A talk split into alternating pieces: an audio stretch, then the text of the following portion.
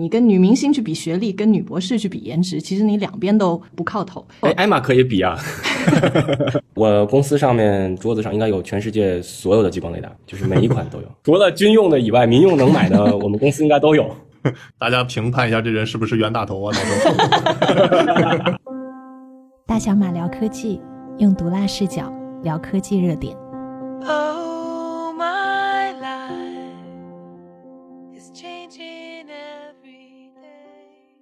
每周聊三个科技热点，我是小丹尼，我是大卫，我是电动艾玛。好，接下来第一个话题：余承东为牌互撕，增程式落后技术。前段时间我看华为问界发布了新车，叫 M 七啊。其实我对这车没感觉有啥惊喜的，就是它那个二排老板位置的那个有个叫首款商用零重力座椅，感觉还可以，我想去躺一下。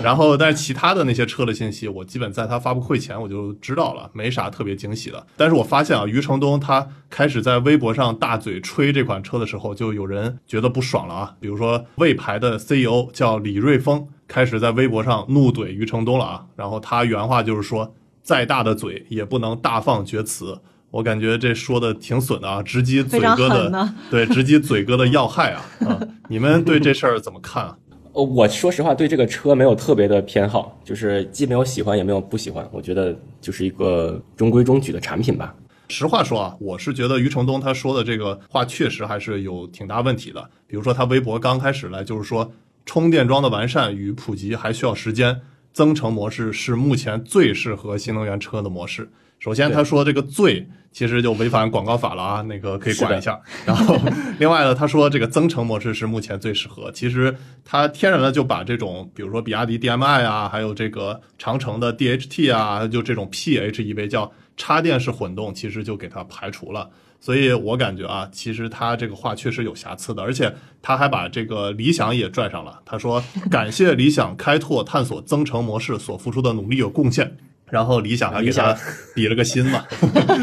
其实本来这个问界 M7 它发布的时候，是对这个理想刚刚发布的那个 L9 小两还是有挺大冲击的嘛。但是相当于是拉上对手兼队友，然后一起去想推动这个增程模式，但是这就惹到了之前的这些插电模式了。就比如说魏牌的李瑞峰，他就说打铁还需自身硬，增程式混动技术落后是行业共识。甚至他还引用了那个我们那朋友叫张抗抗的一个知乎回答，反正就是证明说增程式混动是这个落后的。然后你们觉得它是落后的吗？实际上取这个名字并不重要，我觉得还是把这个技术原理先跟大家讲一讲。一个是增程机，这个增程机到底是怎么回事？不就是用内燃机的原理带动发电机发电嘛，对吧？然后再跟电动机之间是做并联呢，还是做串联呢？所谓的这个增程式，实际上是内燃机跟发电机、跟电动机和电池之间做了一个串联。而不是像比亚迪 DM 和这个魏 P8 呀，还有这个就是 PHEV 这种方式，更多的是一种并联式混动。那并联式混动毫无疑问在效率上就是比串联的要高。我觉得这个都呃不用说，我们在节目里说多么武断，就任何一篇科普文章，它一定会把这个原理给大家讲清楚。这里的热损耗，对吧？高速低速上的热损耗一定会讲得很明白的。对我再画一下关键词吧，就是其实很多人还是没有分清楚，就是插电式混动汽车 PHEV 和这个增程式电动汽车叫 EREV 的区别。大卫刚才说了嘛，就是插电式混动 PHEV 它其实就是这种并联式的，然后增程式就是这种串联式的。这个其实很多人分不清楚。本来这个理想啊，他们一直说自己是增程式电动汽车嘛，但是有一阵儿的时候，大家因为分不清，都不知道这个是啥，所以后来他们有一阵儿还改口了，就叫自己是插电式混动。但其实背后的原理是不一样的，所以大家这个稍微注意一下。其实就是内燃机先带动了发电机，也就是说，呃，我们加的汽油首先有一次热损耗变成了电，电呢再直接打到电池或者电动机当中。那么电动机在驱动的时候又会有一次热损耗，或者说，呃，它灌到这个电池包，电池包再给电动机中间也会有一次这个能量的损耗。所以实际上这个串联的方式，我会觉得是对汽油或者说对电的利用率相对较低的一种方法。对，就其实增程式它从一推出开始，好像就有比较大的争议嘛。我看有的人就觉得你这个增程式就是跟燃油车就比油耗、比动力，然后跟电动车又比续航。就相当于你跟女明星去比学历，跟女博士去比颜值，其实你两边都不靠头。不过哎，艾玛可以比啊，哎，刚才你们说了，其实除了这个增程式以外的混动，其实比较出名的就是中国最大三个车企，比亚迪推出了 DMI，吉利、嗯雷神，然后长城呢就推出了那个柠檬 DHT 混动系统嘛。其实这三个我还专门去看了一下，这三个系统不是增程式啊，都是叫做双电机的串并联混动系统，但它们的区别其实也可以让我们更好的理解呃什么是增程式。比如说这个比亚迪，它就是是发动机和电机都是单档驱动的，所以它的结构就最简单，然后成本呢相对于其他两个就更低，理论上那个可靠性也是更强，然后平顺性也更加优秀的。哎，缺点就是如果你只有一个这种档位的话，那肯定会影响你的那个动力性和纯电驱动的性能嘛，尤其是在低速爬坡或者说突然间要超车的这样的场景。然后呢，吉利的那个雷神的混动系统在复杂程度上是 DMI 的反面，发动机就有三档，然后呃电机有两档这样的串并联混动系统。那所以呢，它的强项和弱项就刚好跟比亚迪 DMI 是相反的，它就是能够更加省油，也能够电驱动，当它换挡的时候也能更加出色。但是你这套系统复杂了，那成本肯定就会更高嘛。然后长城呢，就是它们两个之间，所以它在每一个性能方面都没有最好，但也没有最差。那我们再看增程式，其实无论是理想 ONE 啊、蓝图 Free 啊、问界啊，还有日产的 ePower，我们都可以把它理解成零档的这种 DHT，就是说它发动机不直驱，所以呢。前面 DMI 是一档嘛，然后那个长城是二档，吉利雷神是三档，那这些增程式相当于就是零档，所以它的优势呢，就是它成本、可靠性和平顺性理论上都是会更强的。嗯，但是它其实你没有那么多档的话，那你的那个无论是呃燃油的经济性还是动力方面，其实都是会差一点。嗯对，是的。其实基本上是行业共识了。我觉得李瑞峰他说的一句话还是对的，确实是增程式它相对来说这种技术的难度都比这种插电混动要简单一些。包括那个张浩浩他在回答里说了嘛，就是大众中国 CEO 之前也说过，增程式电动车的技术方案最糟糕，这并不是乱喷。大概在十三四年前，他们在做研究生阶段时候，学术界普遍也是这么认为的。但是这几年的话，增程式技术有一个明显的进步吧。我们之前不是总是说魏小李嘛，就是电动三兄弟。其实 现在增程式也有这个三兄弟啊，就是理想、华为和蓝图。其实我也觉得就是。跟他们这三家企业进入这个汽车行业也是有相关性吧。它增程式确实是有它的这个缺点啊，就是不如插电式混动的，但是相对来说比它那个更好做一些，而且就相当于来说风险更低一些。它的那个缺点啊也没有说很致命，就是相比来说它不如那个插电式混动那么去省油，但是它也是一个就是相对来说操作更容易的一个方案。那个理想 ONE 当时为什么做增程呢？就是因为它之前的第一款那个 SEV 嘛，就是有点老年代步车做的不太太成功，结果就要迅速转型，然后它的资源也没有很充裕。所以就是选择了增程式，然后也确实是很难啊啊、然后我也觉得它带动起增程式这一波也是确实有很大贡献的，这个要点赞。后来的那像蓝图啊、华为啊，他们其实相对来说比较在新能源车里头是后入场的嘛，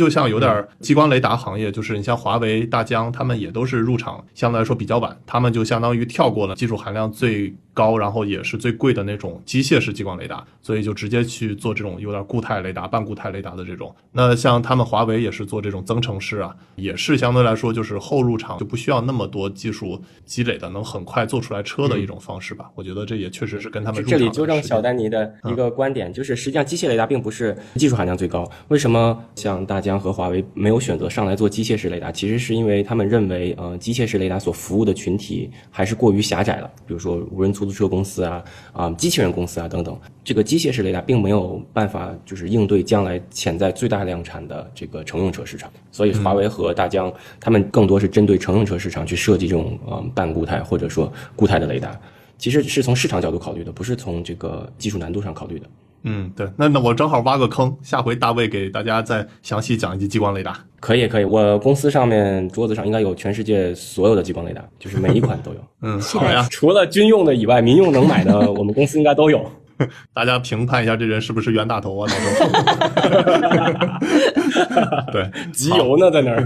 对，好，我们说回我们这个增程式啊，其实我是感觉这次魏牌这个吕瑞峰啊，他虽然比较猛啊，就是喷的也比较狠，但是我是感觉啊，他这次相对来说还是有点像 rapper 在社交网络上互相出那个那个 diss 歌曲一样，确实是把自己也炒红了嘛，也上了热搜嘛，而且我之前都不知道这哥们儿，呃，最近也都关注了嘛。它确实是魏牌在整个长城汽车这个体系里头销量不算好的，而且它又想这种定位高端，它的这个技术 DHT 也是想重点去宣传的。我觉得这一波的它确实是比较出圈了嘛。你像他这个微博的粉丝目前是二点一万粉丝，他怼了这个余承东嘛，他是微博大 V，已经七百五十七万粉丝了。虽然这个余承东他一直没回应这个李瑞峰，但是但其实也是这个热度炒上来了嘛。我觉得还是挺好，就是大家也更关注了 DHT 的技术。而且它确实是在这个宣传片里头，也都是介绍了这个智能 DHT 架构和这种增程式的串联架构，还有单档串并联架构的这些区别，然后包括它的优势，我觉得这些都是很好的。其实从另一个方面考虑这个技术的形态哈，比如说我们举个例子，你买这个车是做运营用的呢，还是做家用车用的？实际上对于这个是完全不一样的要求。是的比，如说在深圳，我看到比亚迪的这些出租车，他们就经常抱怨说，哎呀，这个充电时间太久了，而且都是扎堆充电，大规模充电场又不够用。比如说他们会晚上排队在那边充电，然后要等五六个小时，这个对于就的哥来说是个很大的挑战，因为会导致他们睡眠不足，或者说浪费了很多应该去跑出租活儿的这个时间。所以在这个领域，我觉得混动是 OK 的，但是混动也分像刚才说的串联还是并联，但这个串并联就是影响到它的燃油效率，也直接影响到的哥能赚多少钱。实际上，的哥考虑的问题就是：第一，能不能赚更多的钱，来自于我充电的时间，对吧？和这个油价和电价之间的一个比，因为现在油价蹭蹭猛涨，都超过十块钱了，所以这个是他考虑的点。第二个就是说，一个系统它所加入的模块越多，它的稳定性越差，或者说，如果我们把五年当做一个周期或者三年，它返修率其实是蛮高的。所以这个也是的哥要考虑的问题，反而是我们家用车，你说如果作为日常通勤，就一天上下班二三十公里，实际上就早充一下电，晚充一下电，对我们的这个挑战并不会很大。对，大卫说这个我赞同。像电动车相对来说比这种增程式啊、插电混动啊，还是要发展的年头更久嘛，然后也相对来说会更成熟一些。像增程，它确实是有那种大家用起来感觉比较优势嘛，就是短途插电用电，长途可以用油。但其实就是它的这种耐久性啊，我觉得还是确实需要时间去考验的。包括这个李瑞峰啊，他怼增程式的一点啊，也是我觉得真的是把互联网玩明白了，然后各种这种 这个什么割韭菜呀，说什么落后就要挨打呀，吹起的泡沫总要有人戳破呀什么的，就这些网络热词啊，他都用上了，确实把热度炒起来了。还有那个媒体啊，就是想要拿增程式和他这个 DHT 架构这个车要搞一场 PK，然后在微博上就是说我应战，结果我觉得有些网友还挺损的，他就说还你应战。演戏上瘾了咋地？人家理你了吗？就余承东一直没回他嘛，说自己在这儿上蹿下跳的，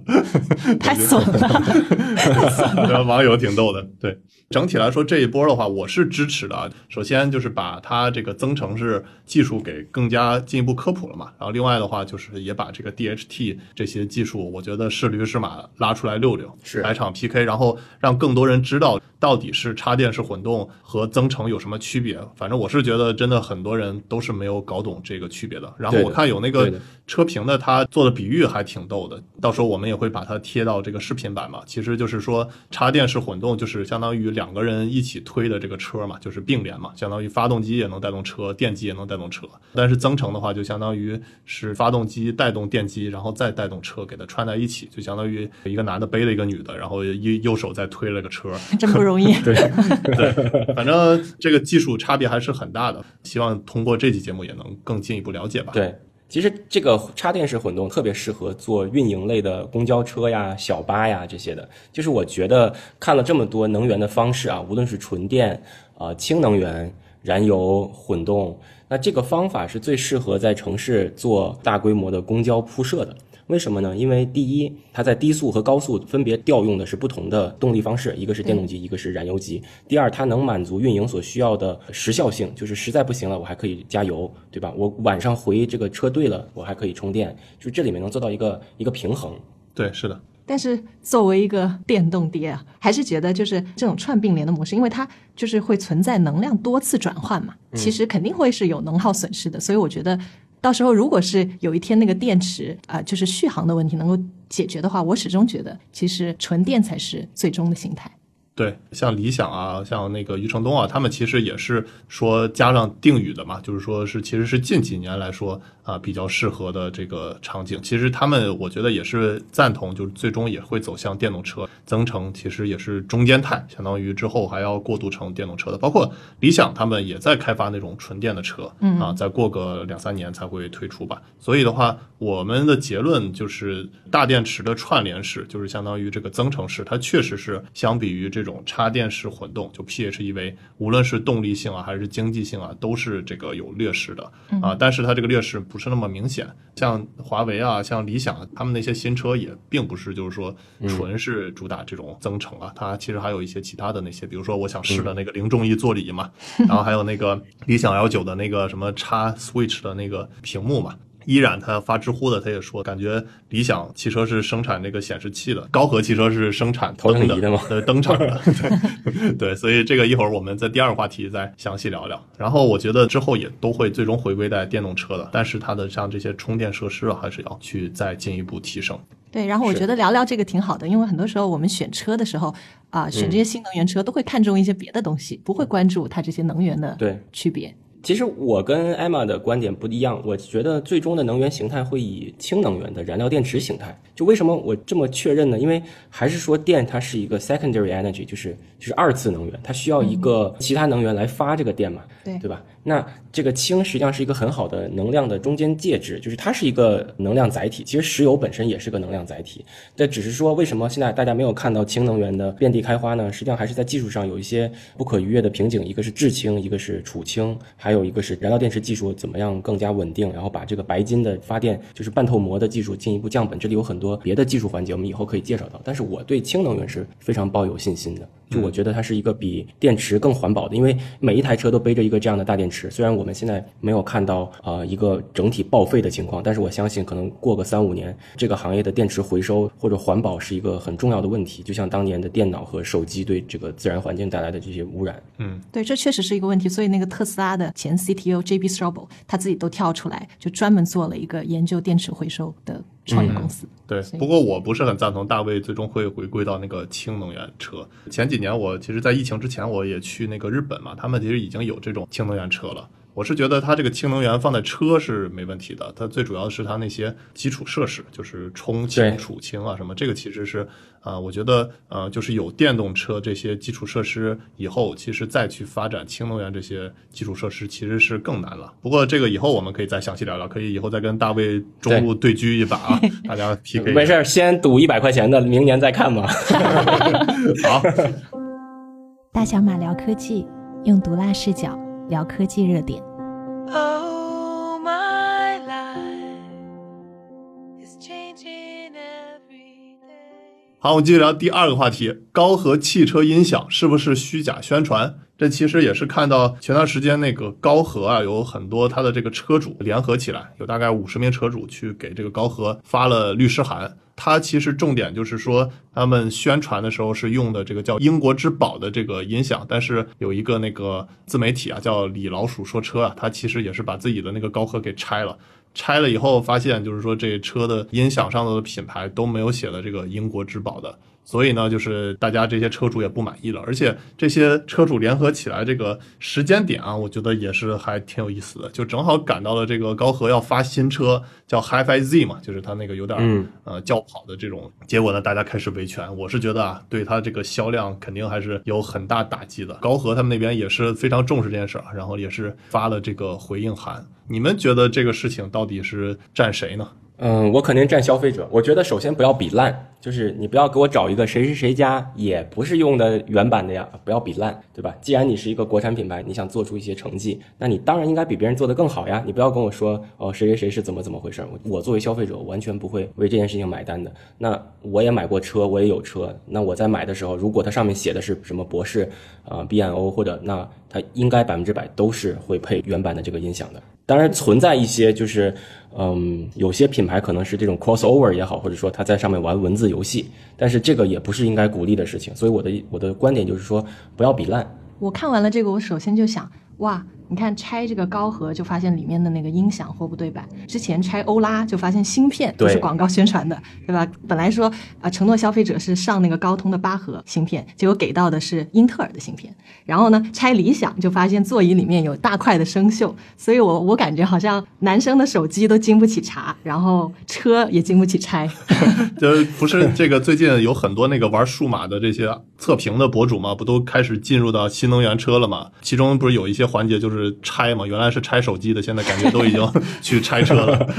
我觉得挺好。然后我看有一个网友啊，这个评论说的还挺好的，他叫不知所措的莱姆，他自己也是就这种又玩车又玩音响的。他解释就是说，其实这个事情整体来看，它确实是有点文字游戏嘛。高和他说的叫音响系统，这个音响系统呢，其实是包括了就从播放端、解码端，然后到功放，还有再到喇叭这一系列的东西，统称为音响系统。那高和呢，反正只要是和英国之宝去联合搞的这种音响系统嘛，它确实是也可以这么去宣传。但是呢，它其实就涉及到实不实诚的问题了嘛，对吧？就是你合作多、合作少，你都可以叫做合作。确实是有些它是自己完全的就是就深入合作，还有的就是这种浅层的贴个牌啊什么的，这些都是有的。所以我是感觉，如果想要真正彻底解决这种问题了。是不是也是应该搞成那种自动驾驶的 SAE 的这个分级嘛？就是你深入合作，比如搞到五级，对吧？你浅浅的贴个牌啊，就搞个一级。我觉得这个可能还是比较好的解决方式吧。说起这个，其实时尚界也有同样的问题。你如果是买那些名牌，什么 LV 啊、爱马仕的，他都会说 Made in France，法国制造。但其实我的法国的朋友告诉我，好像在这个时尚界，你只要是有百分之十还是百分之二十，在这个设计的地方制造的，就能贴牌。说你是 Made in France，、或者说把原材料半成品都运到法国，最后砸那么一刀，也可以叫做法国制造。对，所以这个不只是车的问题，其实很多的那种比较贵的消费品都有这个问题。嗯，是的。嗯然后包括我看那个理想也开始对这事儿发表微博了啊，感觉哪儿哪儿都有他。然后他就说，各大豪华品牌车上都有几个这个大名鼎鼎的高端汽车音响品牌，动不动几万元的这个选装价格，但是他们大部分是既不生产喇叭，也不生产功放。既不研发音响软件，也不设计喇叭罩，主要都是调音的作用，甚至有些都不调音，直接贴个牌儿，顺便再吹一下它的这个理想汽车，然后就说他们是不花钱贴牌，用最好的喇叭和功效，然后自己做软件，包括说把每辆车都做成这种标配。他其实之前不是在说他那个理想 L 九是叫七点三点四音响系统嘛，有二十一个扬声器。其实我是觉得啊，这个宣传相对来说也是挺这个值得深究一下啊，就是因为大部分的消费者都不知道这种七点三点四是啥。其实它对比之前蔚来它出的那个车 ET 七嘛，音响系统叫七点一点四。啊，我感觉你乍听上去其实是比理想 L 九要落后的嘛。理想 L 九是七点三点四，但是 ET 七是七点一点四。但是你深究一下就发现，理想它是二十一个扬声器，未来 ET 七是二十三个扬声器，就感觉扬声器多了，怎么还这个七点一点四还做的少了呢？如果你深究一下，你会发现，其实它这个七点三点四啊，它这个分别的数字是代表了位置，就并不是说它的那个喇呃喇叭数或者扬声器的数。所以呢，我觉得在这一点上，其实未来它有点亏啊，就是它二十三个扬声器才搞的那个感觉比这个二十一个扬声器做的还少，所以我觉得李斌要回去那个、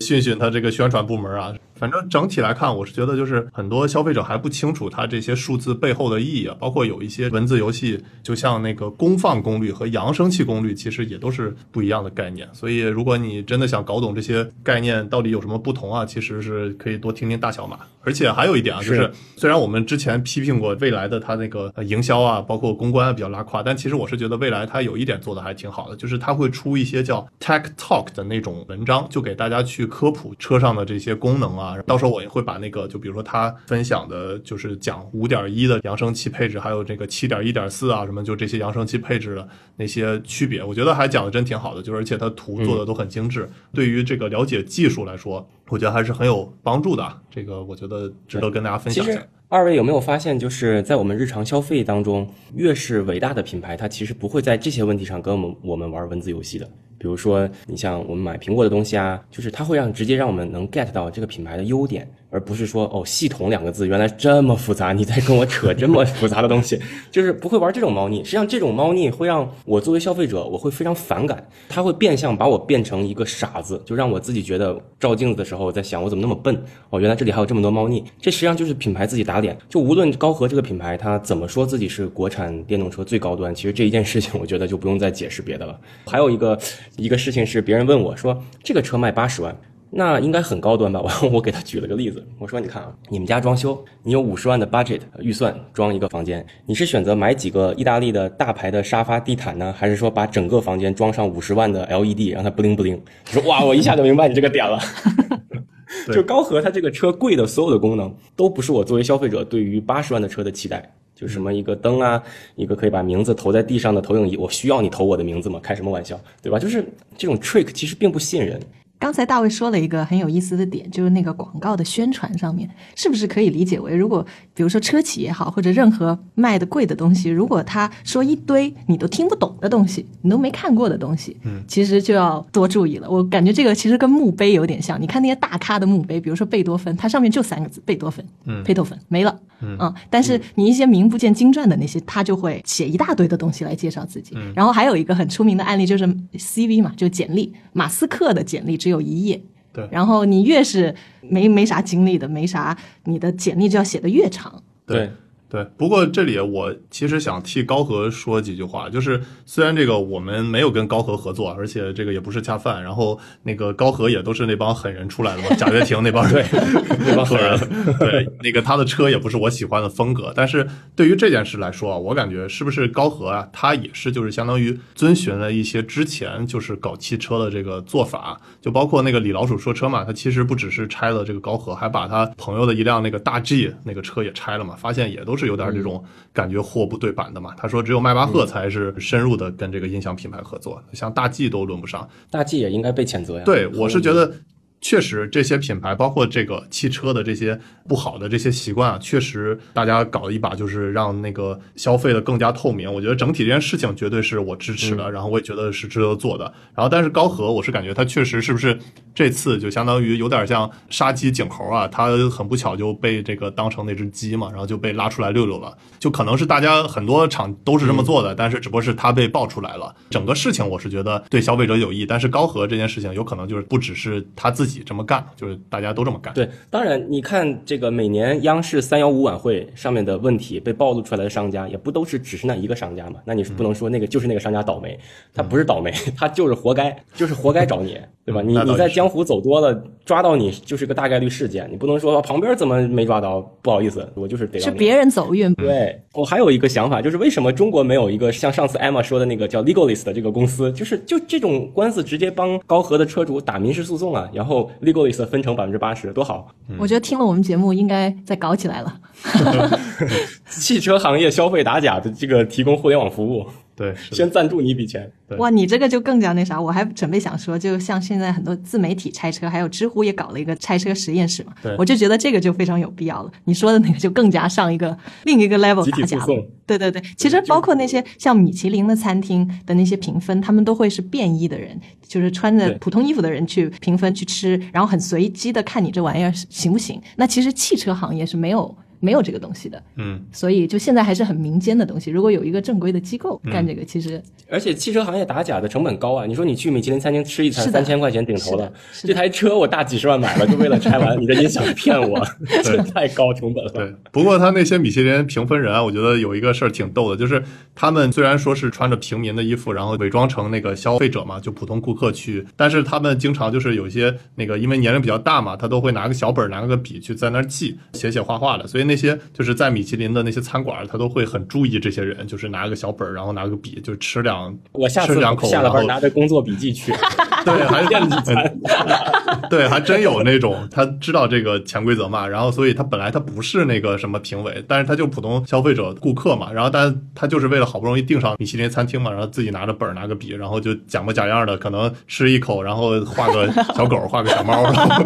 让那个服务员以为他是那个评委的嘛，所以就对他态度特别好呀，各种好吃的都上，反正我就懂了，懂了。对，这些都还挺有意思的。嗯，呃，反正整体我觉得这件事情就是越来越多人拆车，车呀，我觉得是对消费者绝对是非常有益的，而且把这个车本身这么复杂的一个消费品，就上万个零件，能把它越来越透明，我觉得。确实是很多这个，比如说中国消费者呀，就不一定是为了那些这个跟海外的那些品牌去联名买单，可能我们自己本身就有一些好的国产的产品，可以就是用在音响喇叭，然后再加上他们的这些调教技术啊，然后软件技术啊，我们可能也能做出来很好的产品吧。是的。每期节目我们都会抽取一名观众评论，送上大小马神秘礼包一份。这次我们抽取的是网友图文并俊，他评论说：“强烈推荐厦门大学教授邹振东的书《弱传播》，把公关的底层逻辑讲得明明白白，把传播的原理也分析得七七八八。搞传播的尤其适合看看。感谢你的推荐，这本书我也会买来看一看。也欢迎大家多多给我们评论，没准下一个获奖的就是你。”大小马聊科技，用毒辣视角聊科技热点。Oh,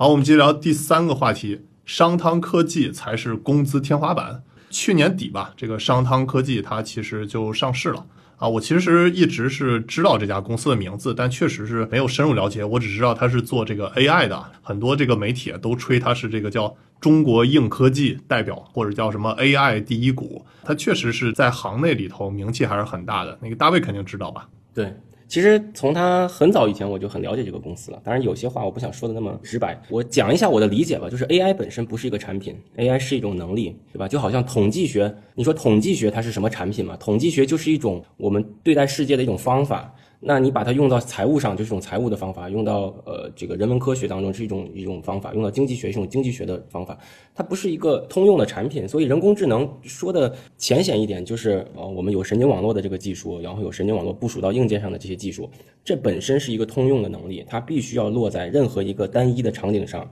比如说语音服务。比如说图像啊，那自动驾驶上面的人工智能无非也就是把激光雷达和图像做这个识别嘛，对吧？嗯。或者说，你看医疗影像的人工智能也是通过大规模的数据去训练，让它认识这个病灶，然后自己把这个病灶通过 X 光或者 CT 影像把它抠出来，呃，万变不离其中。都是这么一套一个炼丹炉，所以我我们公司的这个技术人员开玩笑说，这个人工智能啊就是一个炼丹炉。所谓这个神经网络，无论是监督学习还是无监督学习，咱们之前讲过的，都是一个炼丹炉。这个炼丹炉的构建实际上是一个比较繁琐的工作，但是全世界也就是那么几个团队会做这个东西，而且大部分都是知名大学的这个 PhD 团队在做。百分之九十九的公司实际上在做的工作是调参，就是录数据、喂数据，然后调这个参数。所以你看，回到这个人工智能第一股这个公司，它到底有多少？呃，能力我会打一个问号，就是你你的能力到底体现在哪里？不是说体现在打榜上面的啊、我什么 I Triple E 打了一个什么榜，Google 数据集打了一个什么榜？我觉得一个公司你要拿产品说话，就是你的产品有多少人用了，用在什么领域了，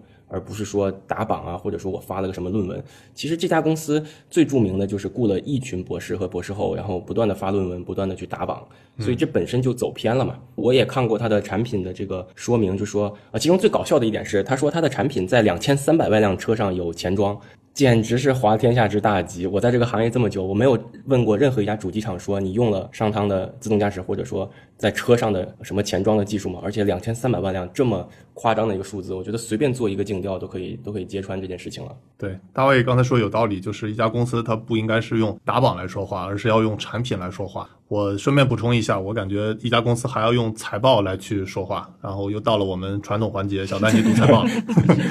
对我为什么特别注意这家公司呢？就我发现前段时间它的这个股价是腰斩啊，而且是跌的特别狠。它现在市值是八百六十四亿吧。我看为什么腰斩呢？就是因为它那些早期的投资机构都解禁了。然后都开始抛售了，而且哪怕他们那些高管啊，他都是说承诺啊、不卖自己的股票，他还是在那个大跌。那我是觉得这个，既然他自己的那些早期投资人什么的这些都不是很看好啊，然后都在卖卖卖，那我觉得要仔细看看他这个财报啊。然后我看了他财报，就发现很大问题啊，就是哪怕现在这个八百六十多亿的市值，我都觉得还是挺高的了，就是偏高的。首先有一个数据啊，我是觉得很有问题，就是虽然他高管说什么承诺不卖股啊，但是他们这个薪酬啊真的是巨高啊。然后我是看了他们的这个有六位高管吧，加起来了他们这个薪酬一年都能领个这个十五个亿，对，最多的那个是一年能领个呃六点五个亿，就反正哎很猛。就是说他领的多，我觉得也不是怕吧，但是最怕的就是说他领的多，但是这家公司亏得很猛。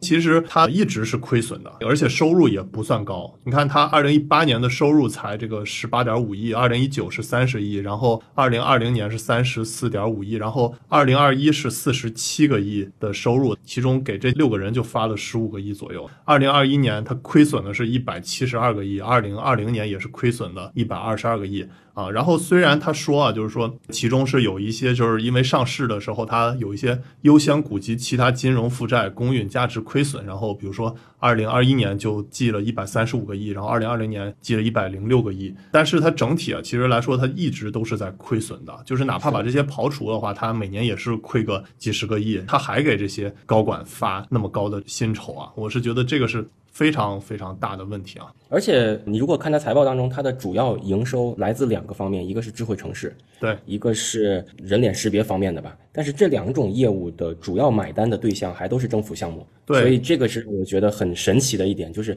你花了这么多钱，但是赚了这么少的钱，客户又都是政府，那你是不是在做慈善呢？对，然后仔细分析它的那个毛利率是不低的，就百分之七十左右的那个毛利率，但是它最后还是亏损的，说明这些费用啊，然后包括给这些就是薪酬啊、股权激励就给的是太高了，然后包括各种花销啊。刚才大卫说的就是它的那个主要收入，其中一大块就是智慧城市嘛，它财报里也专门标注了这些终端用户就是给这些。市政府及相关的部门啊，比如说它那个二零二一年上半年，它就是这个收入占了它的整体收入有一半呢，就差不多百分之四十七点六。然后另外一块就是叫智慧商业，就是那个人脸识别的嘛，也是占到百分之三十九点二。反正两个加起来，基本上就是占到百分之八十五以上了。哎，我有一个问题，就是说他们现在还在亏损，然后呢，给那些高管那么高的工资，对这个没有人管的吗？比如说他们的投资人呐、或者就是他也是上市公司，这种没有人管的嘛？他其实就是也看他那个那些投资人能不能进进入到他那些什么薪酬委员会啊、董事会，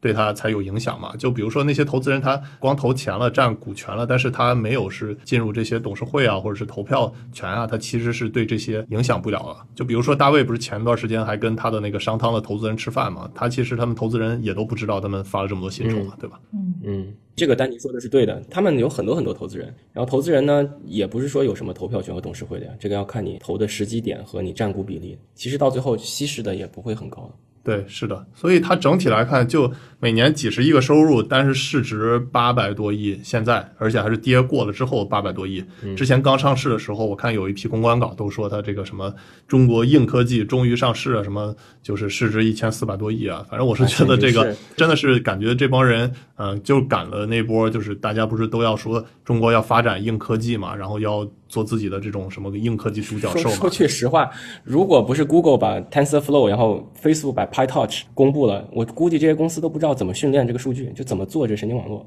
对这很简单的一件事情，对吧？对就是我觉得有的时候媒体或者投资人他他并没有看到这一点，但是实际上真正厉害的还是在湾区的这些大公司，他写的整个的训练的方式，还有早期的那些那些论文，实际上那些论文是被引用次数非常多的。然后后面大部分公司干的活儿其实就是复现和调参嘛。对，然后这个商汤科技就是我们统称它还叫 AI 四小龙，除了这个商汤科技，还有叫旷视科技、依图科技、云从科技，在这个 AI 创业公司里头都是资本热捧的啊。但是热捧感觉真的是捧完了上市了以后大家都跑了，所以这点我觉得虽然我们确实要坚持发展硬科技啊，但是这种你要看它这个财报，其实感觉它没有找到一个很合适的这种商业模式，它本身就亏那么多，然后而且都这么多年了，我看是二零一四年成立的嘛，然后到现在还是在持续亏损那么多，而且我有一个不一定对的猜测，就是他其实很多这个投资人啊都是那些有政府背景的嘛，而且是那个很大的机构嘛，就感觉他的这些政府的订单有没有可能持续，其实我都是画问号的。这个其实也是我们持续观察吧，就比如说那些投资人退出去之后，他会不会还能拿到那么多的这个政府订单？政府订单按说来说，这个是应该很赚钱的嘛，而且包括他做 AI 的这个毛利率那么高，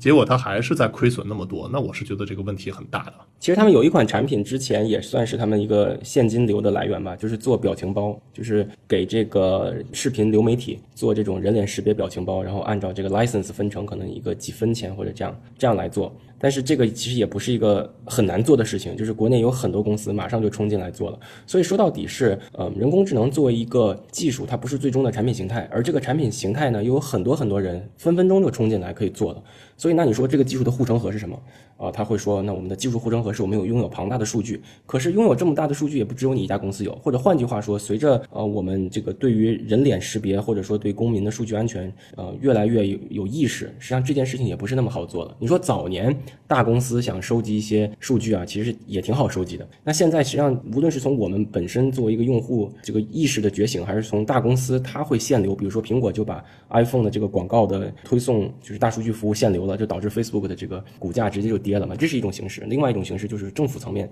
他也不希望这些公司掌握这么多公民的数据，等等等等，就都会影响它的护城河的。对，是的。然后我最后再给大家一个数据，我觉得是有很大风险的吧，就是你像商汤科技，其实它的这个员工数还挺挺多的，有五千多名员工，而且人才也挺多的，说是有四十名教授，还有二百五十名博士。他们在那个招股书里头披露的时候，就说二零二一年上半年的时候，他薪酬总计是二十四点九三亿元。你再仔细看，就是说他的那个三位创始人，然后高管的话叫徐立，然后还有王小刚，还有徐冰，这哥仨就领了其中的十一点九二亿元，就是占整个的薪酬的百分之四十八。总共五千多名员工的话，哥仨就占了薪酬的一半。我觉得，哎，这个原来创始人分那么多钱啊，我们也特别重要，太过重要了，没有他这公司明天开不了张。对呀、对，过分重要，三个人顶这个一半的功劳。哎呀，感觉我们大小马聊科技，我们仨在这儿聊聊聊，是不是也得搞个几千人，然后服务一下？我来组成头部是吧？希望以后可能再聊一聊其他的这个 AI 四小龙吧，到底是 AI 四小龙还是 AI 四小虫？看一看吧，再赌一百块钱吗？你还想听我们大小马聊什么科技主题呢？欢迎给我们评论留言，顺便点个关注，我们下期再见。Oh, my life is changing every day.